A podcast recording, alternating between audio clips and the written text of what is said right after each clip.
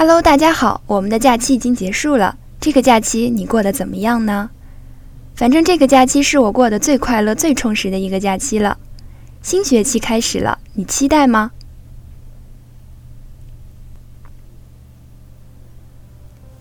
这个假期我去看了三部电影，现在呢，我就把这三部电影分享给你们。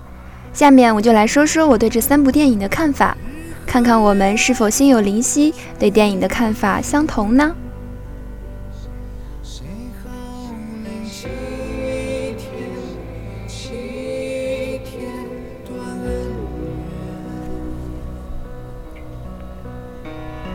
第一部电影是《悟空传》，这部电影我是奔着欧豪和郑爽去看的。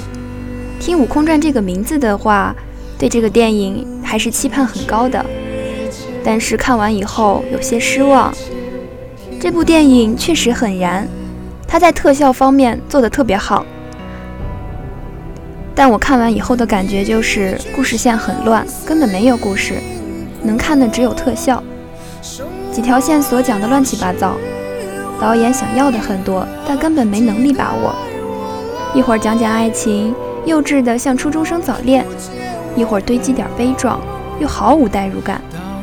时不时还隐藏一点有关反对者和诠释者的隐喻，但导演自己都不想深究。孙悟空唯一的能力就是喊砸天砸地的口号，主旨靠口号传递，得多低级！当然啦，这只是个人的评价。还是有很多人觉得不错的。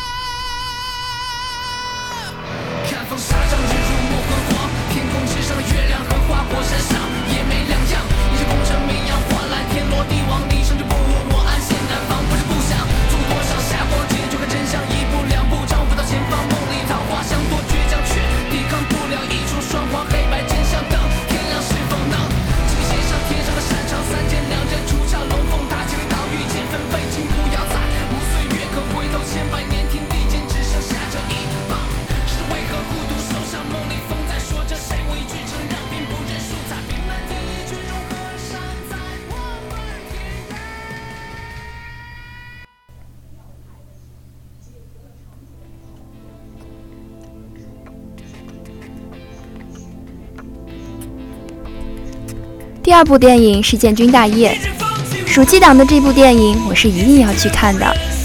一是因为今年正好是建军九十周年，我想从电影里感受一下革命先辈那种对和平、对创造新时代的义无反顾。第二是因为我比较喜欢看这种众星云集的电影。建军大业不是南昌起义的一蹴而就，它是经过一次次血的教训。在铁与血中反复锤炼，无数年轻人为之奉献家庭、荣誉和生命，最终锻造出一支与任何新旧军阀都完全不同的人民军队，打不烂、拖不垮，成为一支有理想、听指挥、有战斗力的部队。正是这样有理想、有抱负的革命军队，才能熬过无数次围剿，走过长征，奋战外敌，不折不挠。最终解放全国，星星之火可以燎原。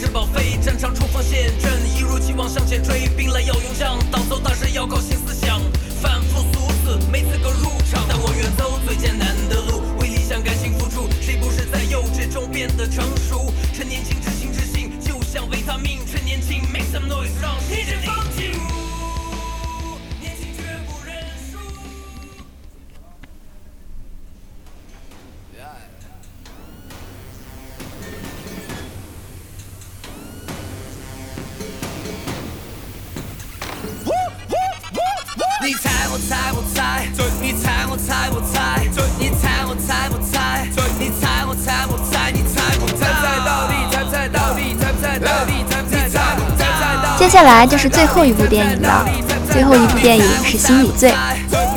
我是第一次看这个系列，是被朋友推荐的。刚看开头的时候，我觉得方木在电影里简直就像一个神，结论得出的简直太快了。我个人认为李易峰的演技有进步，但是进步不明显，台词还是有些生硬。演的最好的地方就是他在得知陈曦死后，做特写时的哭戏，还是有所爆发的。整个电影节奏还不错，看得出导演很用心。作为悬疑片是成功的，从一开局导演就用了快节奏、高能剧情，但是中间夹杂的一些小轻松、搞笑的剧情，又缓解了压力，不会让人一直紧绷。心理推理的过程中，方木步步紧逼的台词让人觉得他在拷问你的内心。